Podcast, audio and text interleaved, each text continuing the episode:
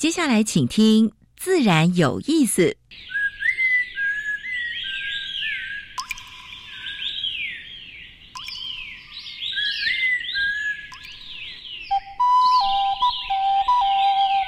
大自然是最能启发人心、最迷人的教室。透过鸟语、虫鸣，顺着山峰、水流，教给我们自然万物的盎然趣味与生命智慧。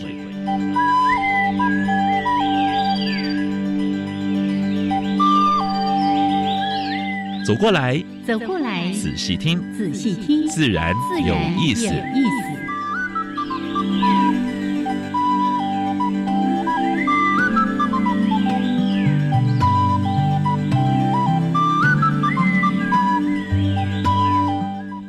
Hello，亲爱的听众朋友们，大家好，欢迎收听教育电台。自然有意思，我是杨平世，我是燕子和叶老师。嗯，哎，很有精神，哎，每天都要精神昂扬。哎，今天昨天晚上下一点雨，真的。其实这个雨，我是觉得来的是时候。哎哎，最最近好久没下雨了，好久没下雨了。对，那水库现在蛮口渴的。啊，对，真的来的来的正是时候啊。是。像前几天我在找资料的时候，才发现说我们的那个。呃，桃园那个什么水库？石门哎。哎，只剩下五十一 percent 的用水，因为春耕的时候用掉一些了啊，然后一直很久没有下雨，是。那希望好像雨也不够大哈，我们就就这样慢慢的 多下几天，最好能够下在该下的地方。是是是，我今天呢一进植物园就哎发现那个水池都快满了呢，嗯，哎，昨天雨有下这么大，昨天晚上大概三点的时候起来。嗯，我奇怪，怎么那个声音 那么大？哎，下雨还不错，真的好。所以呢，每次都要说啊，这个下雨，然后突然这个，你看温度忽高忽低哦，很多人会觉得适应不良，也不喜欢下雨天。不过春天的话就是这样子，没错，气候变化蛮大的，对，所以早晚一样了。洋葱式的穿法是热的时候就脱掉，对，因为。哎，尤其有敏感哈，体质敏感的、过敏、过敏的、鼻子敏感的，一定要保护自己。是，尤其尤其，我们现在都在面对一个这个武汉肺炎，对这个新型冠状病毒的这个威胁哦，大家还是把自己的免疫力提升起来。好，来，你看冠状病毒现在全球已经破十一万了。十一万多了，每个礼拜都加一万，一万块，哎，一万对。现在有四千四千多人过世了，四零一，中国就占了八万多哈，然后大概死亡的病例是三千一百七十六，嗯哼，南韩啊，哇七七千多五十四个人，但是这个礼拜呢，最让大家出乎大家意料之外是意大利，嗯哼，九千快一万的案例，那四百六十三人死亡。所以意大利，我昨天看新闻的时候吓一跳，说哦，它几乎要封城了。嗯嗯嗯，有四分之一人口的地方呢，它是整个城米兰那附近，整个整个辖区是要要要封掉哎。是，法国也有一四一二啊，这个很难想象哈。德国一一五一，日本是一二一八，美国呢，这个是你看过去是防疫最严格的地方，五百七十二，然后有二十二人死亡啊。所以大家还是要步步为营的哈，真的是要听从，就是啊，我是觉得我说我们那个那个那指挥中心真的很不错啊，我们要顺时钟，是 顺时钟是最近最夯的一个用语了。是是是，每一次看到几个团队在兢兢业穿那个制服在那边啊，我们要仔细听。哎，真的真的，其实。不只是政府，靠的也是我们民民间的力量，真的是大家都是非常有这一次蛮蛮不错的国民，就是所有的朝野哈，大家也都蛮配合的哈，不像过去那个政治口水。哎，真的真的哈，对的事情就要支持啦哈。好，那真的。欢迎大家呢，每一个礼拜都加入到我们自然有意思，也记得，哎，我们经常提醒大家的，有空就出去走一走，哈。这个最近也经常都说，多到那个人少一点的地方，大自然给我们一个非常好的身心健康的来源。上礼拜六跟礼拜天，我到台大跟那个大安森林公园，人满满的。连车子停要我看那个建国南路那个排排成是是啊，停车位已经到四点都快五点的，还有。还有人要进去是啊。那进到公园里面满满的，我想这是好现象啊。那台大一样，我从来没看过台大要进去要排队，然后出来的车子也要排队。是，那里面是满满的人，生态池，还有我们那个大草坪，还有那个现在刚好也在开那个杜鹃花啊，满满的人。对，哎，老师说这个哈。如果大家都这么爱到这个地方，尤其像台大，台大其实这次也是错了蛋，错了蛋，因因为不是规定说只要有一个就要什么，一般就要停课，有两个全校要停课吗？所以呢，我们当游客的人也要自己做好自主的这个健康管理。你不要说啊，我感冒酷酷少，我去那边户外哦比较安全，哎，别人就不安全了，知道吗？如果自己有症状的哈。你就自我隔离，不要到群众的地方。对对对，好的，好来，希望说大家都非常的健康平安。对，来，我们说一下今天的一开始的两个小单元。第一个单元是自然大小事，跟大家分析过去一个礼拜全台跟世界所发生过的，嗯，哎，关于生态、环保跟农业的事情。第二个单元台湾 space 今年介绍的是。入侵种啊！今天燕子不知道要介绍哪一种？哎，听说好像也是十大，哎哎，台湾十大十二。可是这一支大家应该也蛮陌生的哦。好，待会儿再来说。另外呢，今天的主题时间谈一个我觉得非常有趣而且很重要的话题，而且对台湾的产业未来应该蛮重要的。是除了现在的电子科技之外，还有一个放生科技，真的。然后这个是产值也蛮高的啊。呃，先进国家有蛮多的国家都在发展这一块。大家认为说，大概是二十一世纪蛮重要的产业。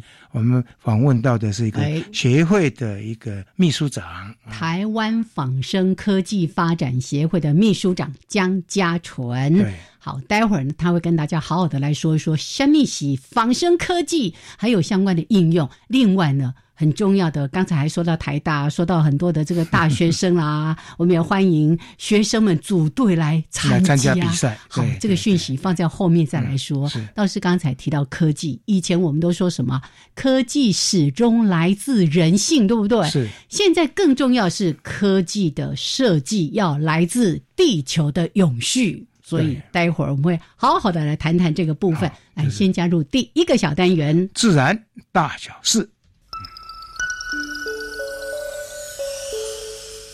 风声、雨声、鸟鸣声，声声入耳。大事、小事、自然事，事事关心。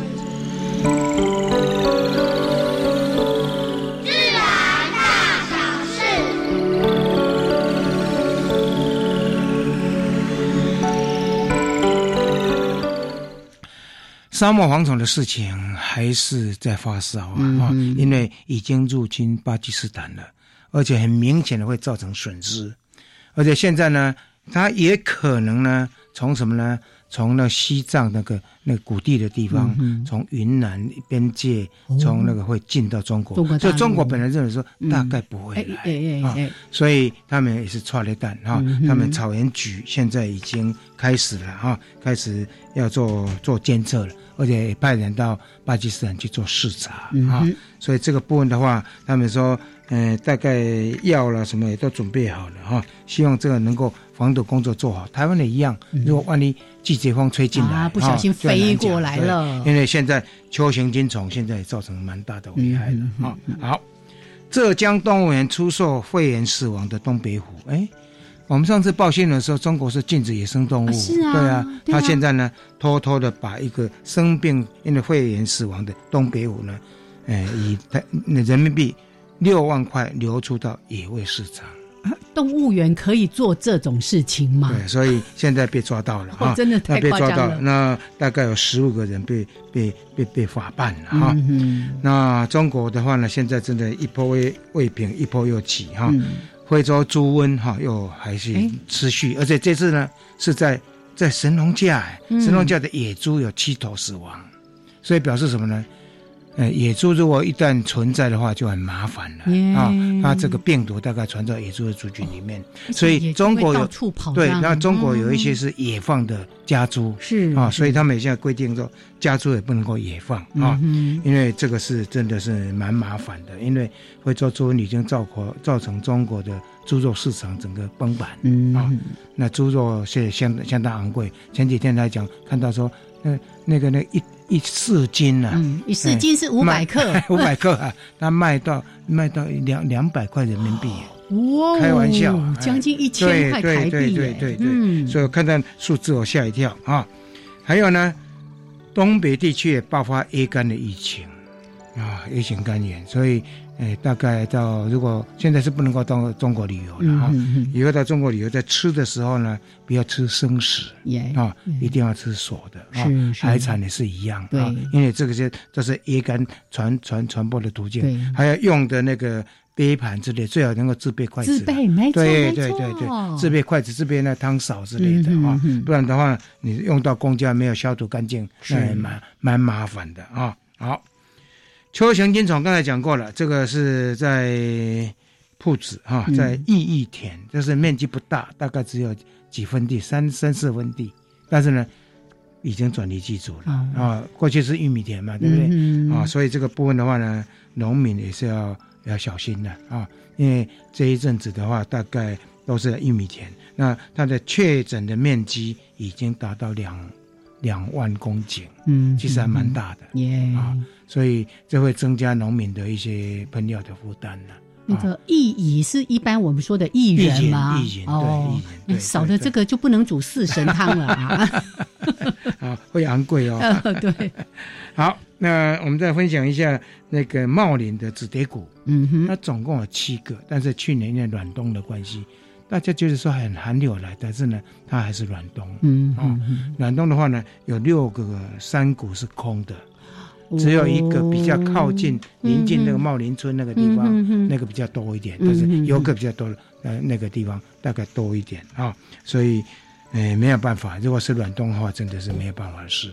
而且今年的是提早出来，啊，大概一般会待到二月底、三月初，今年二月中就陆陆续续出出山谷了。他们出来一定很后悔，嗯那个气温又降，所以过程中的话就就有一些蝴蝶会会损伤对对对对，好，好，这是今天的自然大小事。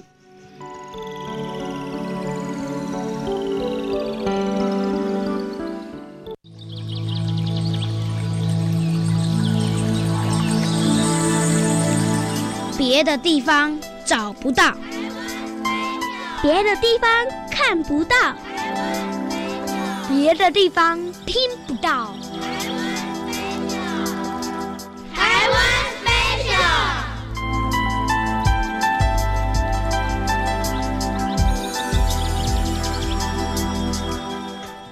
好，现在时间将近上午的十一点十八分，欢迎朋友们继续加入教育电台，自然有意思，我三平四，我是燕子。燕子今天台湾 special 介绍什么呢？来，我们最近呢在讲台湾十大外来入侵，十二。十大哦，哈，这个排名第九，哎，已经讲了八个了，就但是很多上个礼拜也不是特别还说哦，最近要讲这个入侵外来种哦，好像选择上容易多了，嗯，因为太多了，太多了，太多了哦，那。这一切一切都要请大家来帮忙。为什么设计这个单元？不是要告诉大家说哦，只是因为有这个什么，而是我们可以着眼于未来，做一些预防性的工作。还有呢，现现有的时候是在做招的话呢，你就协助清除，能清理清除工作。是的，好，来，今天要介绍这一只叫做缅甸小鼠，少数的哺乳类动物之一。嗯，哎哎，对哈，哎对呀。因为过去介绍的都是不是软体动物，都是昆虫，对啊，植物啦等等的。好，这个缅甸小鼠，大家想，哎，它看起来还还有一点可爱，蛮可爱的，小小小小只的。它大概是随着原木进来，对对。不过它比较麻烦的是哪一种病毒的媒介？汉他病。对，这是跟人体有关的，致死率非常高的，对对。因为呃，这个当时呢，其实就像老师说的。这个原因已经不可考了，但是呢，推估可能是在花莲地区哦，那个他们做纸浆嘛哈的，从这个原木里面的时候偷渡过来的。那一开始其实也没有引起很大的注意，因为它也比较锁定在花莲的某一个小区域而已。是是。可是后来呢，哎，在二零零一年的时候，就有一对夫妻。可能是接触到这个缅甸小鼠感染了汉他病毒，哎，夫妻都再去追都去世了。后来发现，哎呦，这事情大条了哈。所以这个问题就除了一个，就是他是汉他病毒的带源者，是另外呢是。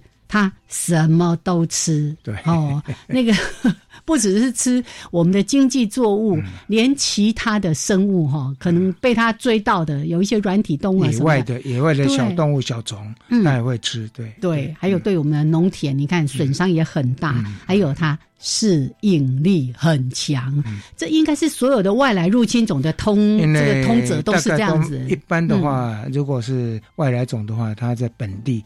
没有固定的这种天敌，天敌，所以这种天敌的话，鼠类的天敌，当然你想想到就是就是蛇嘛，嗯，还有就是鸠鹰啊、老鹰之类的，对，还有猫头鹰了，是是。但是目前这个数量还不是多到那个可以压制这些这些动物了，对。所以所以目前来讲的话呢。呃，虽然都是追踪说汉他病毒什么地方，然后呢就开始针对那个地区的鼠类，在想办法去做捕杀了。是。老师刚才也提到一个很重要，你看它的天敌蛇啊、鹰啊、鹫啊、猫头鹰什么之类的。在农地已经非常少。对，你看那个老鹰红豆有没有就被那些毒毒死了一堆的这些。不过最近有好也有好处的，在那部影片出来之后，蛮多的红豆田现在都是采取友善农耕，或者是那个那个那个。有机的耕种啊，所以现在那些红豆也卖的不错，价格价格价格不错。不只是鹰啊，对蛇类啊什么的，对他们说那个黑烟什么之类数量要增加，那个数字我们有报过过嘛？也也也好，所以呢，讲这个系列其实。都是为了着眼于未来。是，那现在还可以做的，像老师说的，哎，像这个一直在讲什么小花曼泽兰呐，啊，或者说我们不要乱放生啦。后面也会讲到那个红耳龟、巴西龟等等的，哦，到处水池都是啊。连连我们的大安的那个萤火虫旁边排队出来晒太阳，还有没有？还有它挖洞下蛋。那最近是因为它的那个孵化期，所以我们要自工去注意。是，如果发发现到了蛋就要挖出来。哦，如果小龟的话，就就要抓出来。你看，就在户外又开始繁殖了，然后适应力又特强的，然后它又吃很多我们的原生种的 哈一些这个动物什么等等的。哦，好来，这个这是这一系列在今年度都会跟大家分享的外来入侵种。今天讲到的是缅甸小鼠。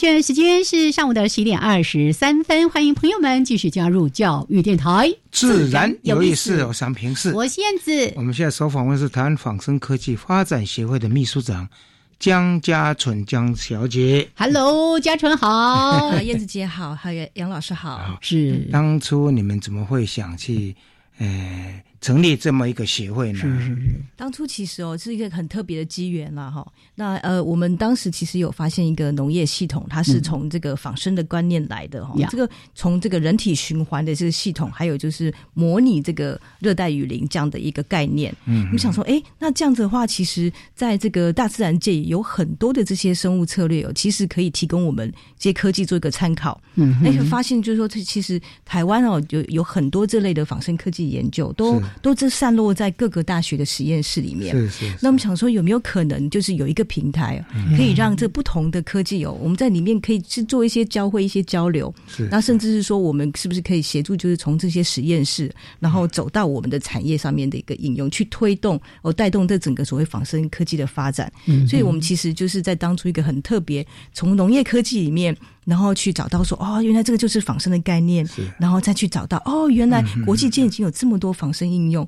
那这样子的话，因为它我们的目标其实很明白，就是永续的概念嘛。好，那我们一直要发展永续。那有没有可能有一个平台？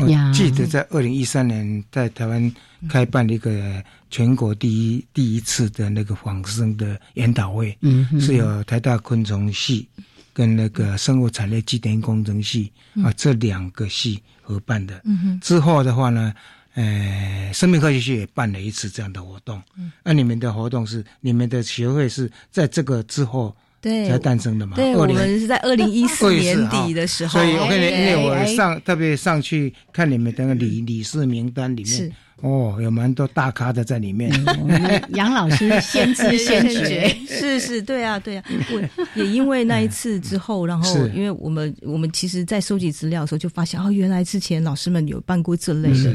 我想说，哎，那我们有没有可能就是把业界的人一起加进来？我想这个是比较我们主要的目的。这样，因为台湾电子业很发达，然后生物科技现在已经蛮成熟的啊，所以后来发现到说，哎，国际上仿生科技这一块，其实它背后的潜在产值是蛮高的，可是台湾一直都没有人在做这一块，是。啊，所以包括你们像杨杨敬堂教授了、方维教授了，还有季季纯真教授是在都是在这方面做钻研的啊。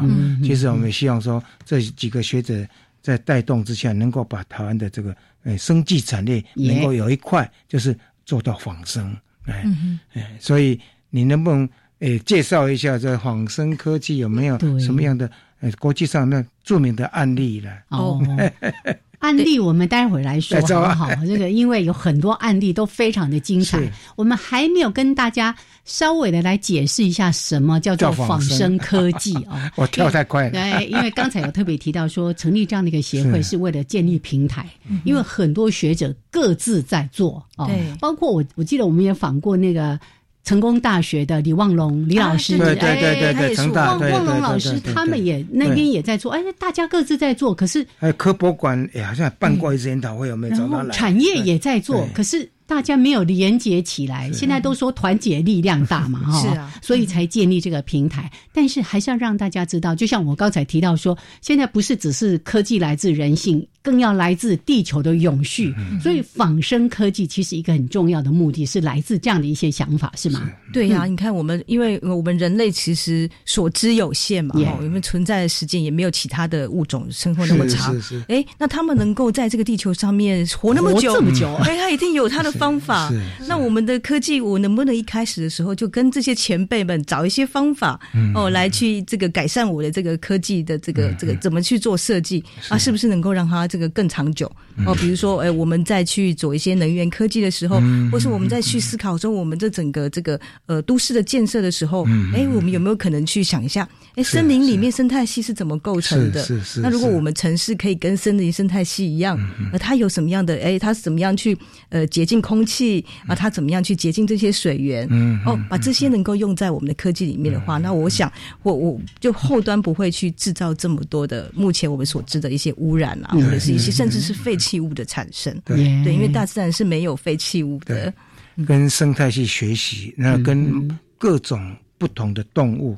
植物去学习这一块，对不对？所以它有，嗯，像像那个什么，像那个为什么那睡莲上面的那个哦，能够保持那么干净哈？荷花上面的 那个绒毛，对，从一开始在讲什么纳米科技，对不对？的连叶效应，连叶效应，对对对对对对，对。啊，所以也就有有有有一些这个这个国外有一些科技啊，他就把这个连叶效应用在那个涂涂料上面，哦，所以你看，我们把它涂在外面墙壁上的。话涂料，下雨天就自动帮我们做这个墙面清洁的。每次都期待，哎，赶快下雨哦，我的墙有点脏哦。是啊，还有那个什么马桶有没有？马桶也是，哎，那个涂层都是用纳米等级的。你就不用老是要拿刷子去刷马桶。对呀。还有你看，像魔鬼毡，对，魔鬼毡这种发明，就让我们不用一些胶，这些粘胶就可以有简单的，就可以粘在这上面。那壁虎壁虎上面的那个哦，细胶吗？对对对，哎，这个应该也是大家 比较熟知的一些例子。其实还有更高端的，对不对？对对。但待会儿再来说。现在时间已经十一点二十九分过二十五秒了。来，我们先来欣赏一小段音乐，还有两分钟的插播之后回来，再请我们的嘉纯跟大家好好的说一说关于仿生科技，还有。要邀请很多年轻朋友一起来参与这个活动，要海选哦。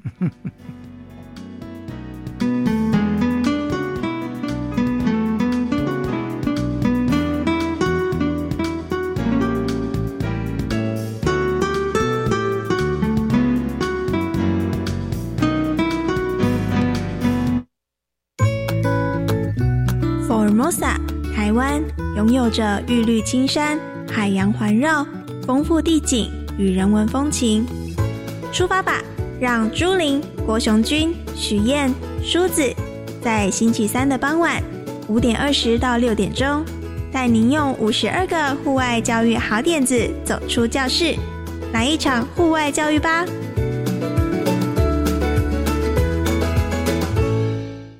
一百零九年全国孝行奖选拔开始喽！如果您的亲友对长辈尽心孝敬，值得作为榜样学习，就可以报名哦。即日起至三月十五号截止，欢迎您向乡镇市区公所各级学校推荐报名。让我们一起用暖心有爱的孝亲故事，温暖台湾的社会。获选的楷模将获颁讲座及新台币五万元奖金。以上广告，内政部提供。户外活动可以预防近视，何不从现在开始就多鼓励孩子走向室外？学童下课走出教室，累积每天户外活动时间达一百二十分钟，来预防近视。提醒您，户外活动时仍然必须戴帽子和太阳眼镜保护眼睛，让我们的孩子拥有好视力，提升学习力。以上广告是由教育部提供。加外加外，阿玛波拉，扎根格玛西卡斯达斯，的加古拉布古列列。大家好，我是来自台东的胡代明，这里是教育电台。那罗哇那咿呀那呀哦哎呀，那是你呀鲁玛的呀恩哦，朋友们就爱教育电台。好，现在时间是上午的十点三十二分，欢迎朋友们继续加入教育电台，自然有意思。我是平视，我是燕子。我们现在所访问的是台湾仿生科技。发展协会的秘书长江家纯江小姐，哎，来，家纯刚才已经跟大家说，为什么那么费事要去建这个平台？对，不要让产业学者大家各做各的，对，联合起来，我们才能够合作，对不对？成就大事业，对不对？哈，好，那刚才也稍微说了一下关于什么是仿生科技。施法大自然，可是呢，我想接下来就像刚才杨老师关心的，有没有一些什么精彩的例子？除了刚才大家熟悉的那个什么壁虎啦、魔鬼毡啊什么之外，其实我们还有很多领域的应用，可不可以就这个部分也跟听众朋友来做一些说明？好啊，呃，非常谢谢哦。那呃，我们其实刚刚讲的有一些是在国际上面有一些应用嘛，是。那为什么我们想要连接这个产业跟学术部分？我们发现台湾哦，其实在产业上面也开始有。有一些这类的应用，嗯哦，包含比如说我一开始我们一直在讲这个农业的这个部分，哦，农业其实跟生态是息息相关的嘛，对不对？哦，为了要有有这个粮食，我们有没有可能有一些比较省水的方法？哦，我们有没有可能比较这个不用这个农药化肥的这些方法来做？哦，所以台湾这边呢，其实也有一些，就是第一个我们。这个灌溉的这个系统哦，我们能不能去模拟这个人体的一些循环系统？哈，我们里面，我们人体里面，你知道我们有五脏，所谓的五脏六腑，对不对？啊啊，每一个器官都有自己的运用。哦，那有有有的是纯水的，有的是吸收养分的啊，有的是这个如何把养分的传输到我们人体的这个部分。所以，如果假设说我们我们我们现在其实就已经有有有有有这个产业界哦，他们有发展出这个系统是这个。地下管路的这个系统，哦，我把这个管线在地下管路里面，它模拟我们这个动脉跟微血管，嗯哦，我们从这个这个上面的这个作业平台，我利用这个位能。哦，把这些的水呀、养分啊，哦，利用这个地吸引力的部分，而它就自然而然的传到地底下，就像有点像滴灌哈。这个其实，在以色列在。美国好多国家都在农业，而且比较缺水的地方，他们已经都做到这一块啊。是那不呃，走地下管路有一个很好好的优势是说，我们水分可以保存在土里面，而且对，哎，不会发也发到那个，对不 对？它就它等于它整个是活化管线到哪里，我们就可以活化那个土壤到哪里，然后植物自然就长得很好啊。我们就不用施加农药化肥。哎，这个也是大自然给我们的一些概念。嗯嗯。然后另外的话，比如说。就像这个，在这个材料上面，嗯嗯，哦，材料上面，当然现在很多很多的这个呃，这个业界，他们都希望去找一些又又轻啊，又又有韧的这个材料。那我知道说，像之前那个波音公司哦，波音公司，他们其实就从我们人类的这个骨骼。哦，我们骨骼的这个结构里面，我们不是有里面有很多的孔洞嘛？嗯，是。哦，他们但是其实又很轻又不会很重，对不对？是。但是又有保护的这个这个效果。嗯。所以他们就从这个概念里面，他们就是就发展了一个这个号称哦，全世界最轻的一种钢材。哦。哦，里面有百分之九十九点九都是什么空气？对，但是又又很坚固，又坚固啊，又很坚固。那它未来它就可以用在，比如说它的机舱上面，有没有？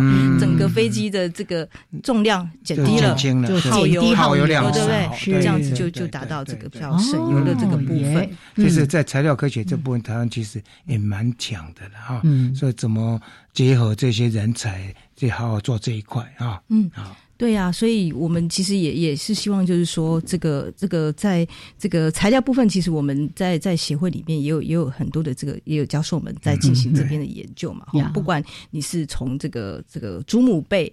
然后祖母贝贝壳，呃，它为什么它能够这个在断裂这个防，它有这个所谓的防止这个破裂断裂的这种机制，哦，甚至是自我修复这种能力，其实未来都可以应用在不管我们的建筑体上面，哦，或者是说我们一些机具的设计上面，是是是是，还还可以自我修复，不小心裂开了还可以 修复，是啊是啊是啊。然后此外的话，就是我们刚刚也其实有一直提到说，在这个机械方面嘛，哈，那我们比较。哦，这个经典当然就是日本的这个新干线。嗯，哦，新干线它为什么可以这么样的这个节能又快速又流线型的很大的噪音？哎，可以减噪音，还有它风阻，对不对？对呀，它就可以这个也是从这个我们的翠鸟的这个鸟喙上面这个形状去改良来的嘛。嗯嗯。那所以因为再加上说，现今很多科技大家都应该都有听过所谓无人机。嗯哦，无人机这样概念，所以也很多人在开始去研究，就是说我如何。能够呃，无人机哦，它在飞的时候，第一个它不要有太大的噪音，嗯，然后第二个它要稳定，嗯，然后第三个它其实它的续航力要够，嗯，对，好好，或者是说它的承载力要够，哦，所以也开始有人就从这个各式不同的，不管是鸟类的飞行啊，哈，然后或者昆虫。啊，哦，上面去得到 老师是。这个昆虫的专家，对啊，应该是也有一些这方面的这个案例嘛，对对对，哎，好。所以，就从几个不同领域跟大家分享，就是说，其实呢，在这一块，在台湾目前的科技发展上，其实我们还是有实力啊。就怎么去做跨领域合作？像过去我们做学学虫的，但是流体力学不一定懂啊，所以就必须跟那个就是有关材料工程的，然后或者是做机械的啊，那些或者物理系的再去做合作啊。所以大概。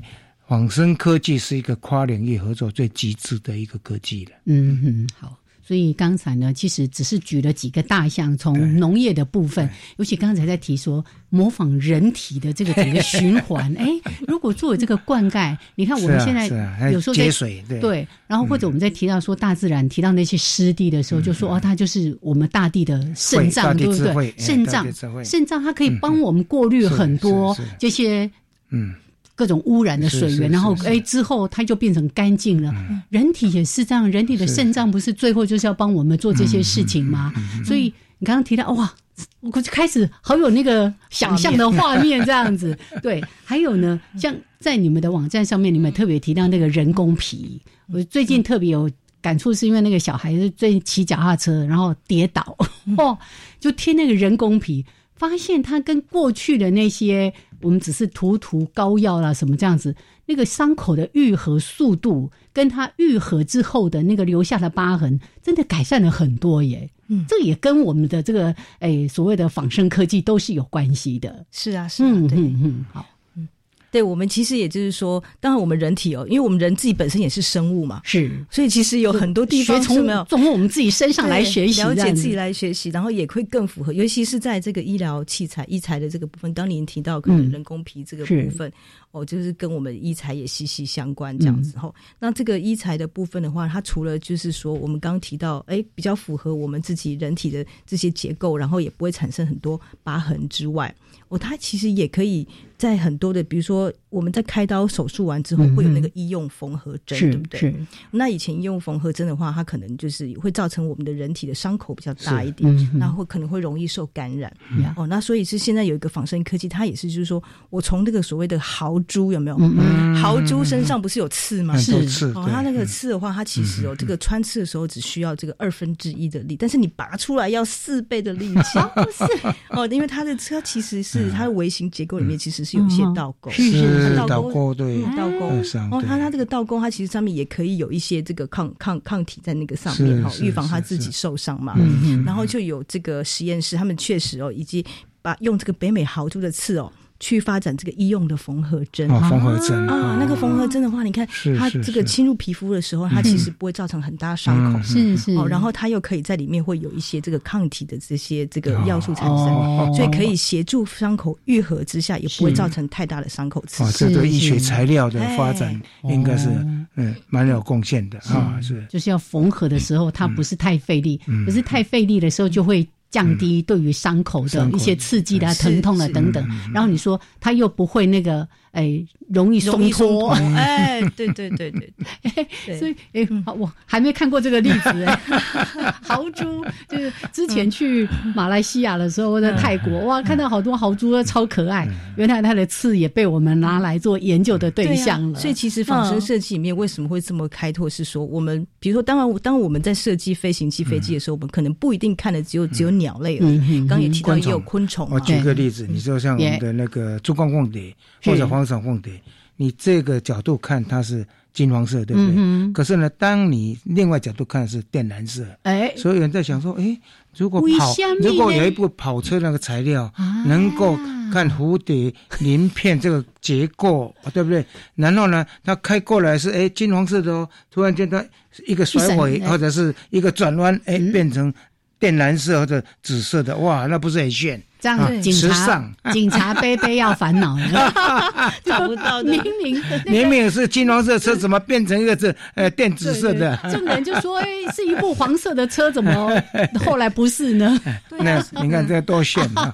好炫，因为这就是那个我们的大自然的这个结构色嘛，蝴蝶的结构色，它的鳞片的那个结构啊，或者是它有一部分它也是呃蝴蝶菌那边是吸收的啊，是化学色的啊那个部分，所以有蛮。蛮多都必须要去做更细、更维系的研究。不止蝴蝶，很多鸟类一样，羽毛羽毛一样啊。最近很多那个影片都在传传蜂鸟吗？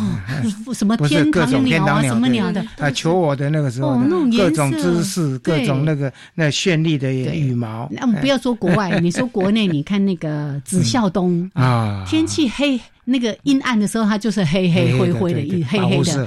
可是呢。当有阳光的时候，它就是那种亮亮的紫蓝紫色，非常的美丽。哎，包括喜鹊也是一样啊，对不对？那梦幻之色，你忘掉了？怎么说都是蝴蝶，我就是要说鸟。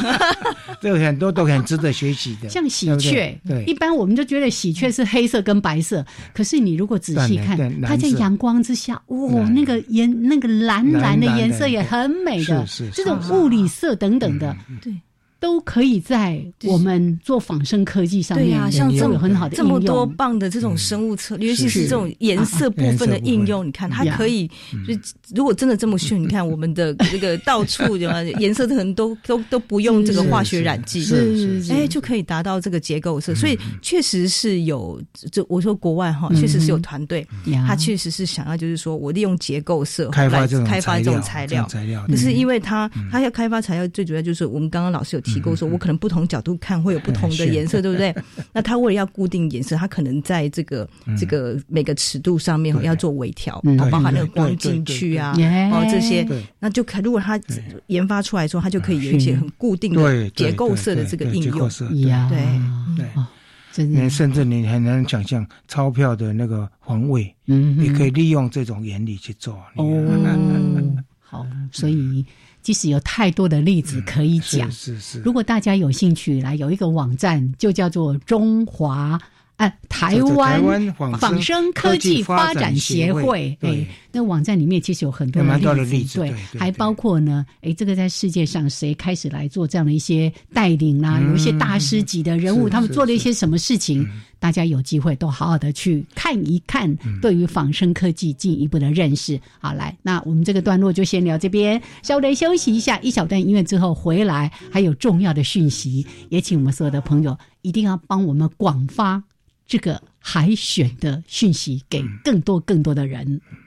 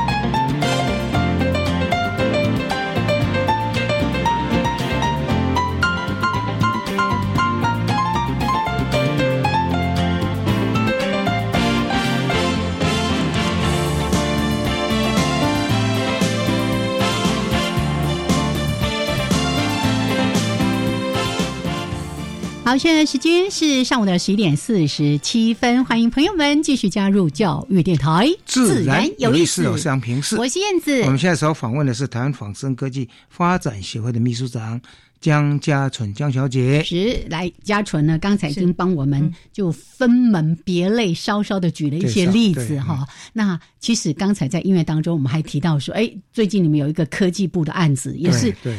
我们这个节目一直都在持续关心。燕子已经捡那个海费，已经 捡太久，好多年了。去当清道夫，那 个海边去捡垃圾，还做分类啊！哇，真的，嗯，但是是他们要做的是更大的更大的计划。我们希望有他们的计划之后，以后我们可以不要再一直去捡。从源头开始管理。对啊，我们刚刚讲到就是，哎，我们近年来有很多的这个海洋废弃物，对不对？然后确实也有很多的团体去做了这个净滩，对，很辛苦，对不对？我们收集起来之后，我昨天晚上开会还一直在讲那个今年净滩要怎么办呢？哦，真的哦，对啊，所以因为我们收了很多，可是我们不晓得说这个废弃物之后，这个海洋的废弃物，我们可以再怎么样去做一些价值的运用？嗯，而且有分两块，第一块我们当然是从源头的设计是哦，就去做改良。那另外一个就是，哎，既然已经有这么多废弃物了。那那它的这个成本哦，它的这个所谓的分类成本啦，还是说它这个处理成本，其实都相对陆地上的比较高，因为它在海海边嘛，后海流抛掉很久之后，它的整个直性已经改质，它的整个直性可能已经弱化了。哦，那它去做循环利用，它可能就相对来讲困难，困难，对不对？那我们又不可能全部拿去烧掉，因为到最后都是想说去烧掉，不是最快，对不对？那我们在想说，我们这个有没有可能哦？我们从大自然的一些灵感里面哦，去把这个材料。这这个废弃物，这个去做价值运用的这个改良改制，我去把它改制成一些新的材料，嗯，再去做循环利用。是，那这也是为什么我们这个这个在科技部这个计划里面呢，我们希望就是说。能够就整个这个海洋废弃物哦，它整个比如说我们国家的有一些这个政策的部分哦，以及怎么在做这些收集，然后收集完之后呢，那收集的这些东西，然后我们透过一个仿生设计的方法学，哦，去跟我们一个这个研发团队哦来合作，那把这个仿生设计的这个概念哦，一些生物的策略用到在它整个这个研发的这个过程当中，让它能够去进行这个材料上面的改制。啊，材料的改制，对，材料改制，我把它可以改成开发成一些比较新型的一些材料的运用。嗯，哦，不是，呃，因为我当然知道我们现在台湾这个整个这个循环技术其实是还蛮高端的，从保利龙可以仿成纱了，啊，仿成纱，保测品，保测品把它仿成纱，或者是说咖啡渣这些做成纱，对，拿来做衣服，对，这都很有名。那我们这些海洋废弃物有没有可能透过一些生物策略的概念哦，去做一些转职，嗯，然后让它能够有一些新的应用？哦，这个其实是我们在这个计划里面哦，希望去去推动哦。的的的这个部分呢，是对未来包括材料端的哈，那个那个部分从源头看能不能有一些仿生的，到最后能够自然分解了。分解现在的所谓的号称自然分解，很多都是叫自然分裂而已，自然分裂。没有没有真正的分解。这个燕子是心有戚戚焉呐，那有时候捡那几个碎片都很困难了，更更痛苦。本来你捡一个，你要捡几十个。啊，对对，经过日晒。雨林啊，对 对啊，所以我们也是希望，就是说，哎，在这个计划里面啊，能够有逐步的有一些这种的成果出来，你才有办法去带动后面的这个这个，不管是所谓的所谓循环经济啦，哈，这个部分的去产生嘛，不然大家现在我们大家这么辛苦去捡了一堆来回来，不知道应该要怎么去好好的处理，真的对。不对？这个是光分裂就花掉很多时间，而且。